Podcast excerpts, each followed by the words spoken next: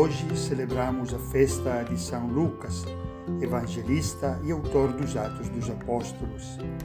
Ele realmente anunciou e testemunhou que Deus é amor, que Deus é misericórdia, que Deus é Pai, que sempre perdoa. No seu Evangelho, escrito com muita fineza e sensibilidade, nos fala do amor e predileção de Jesus pelos pobres, pelos pecadores, pelos doentes eles são aqueles que precisam de Jesus, médico que cura e salva.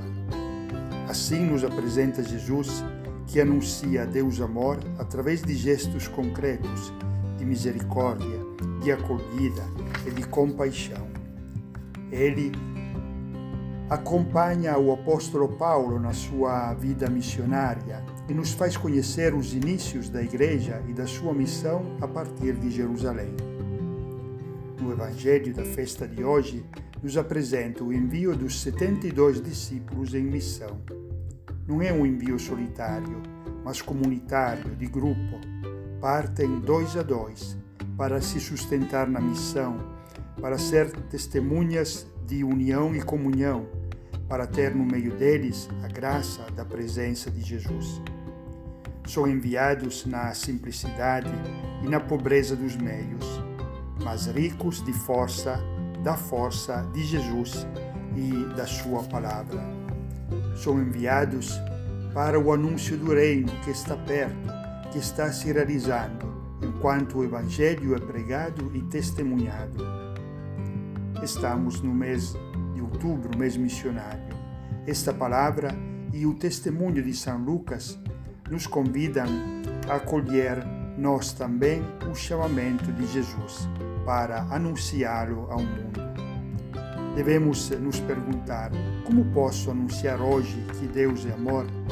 Estou disposto a dar a minha vida para isso, para Deus e levar aos outros o seu amor? Estou testemunhando com a minha vida que Deus me ama e me ama imensamente, como dizia sempre Chiara.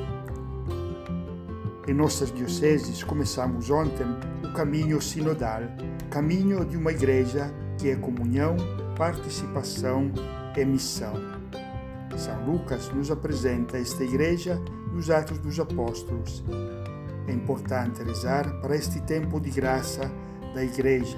É importante a adoração, como nos diz Papa Francisco.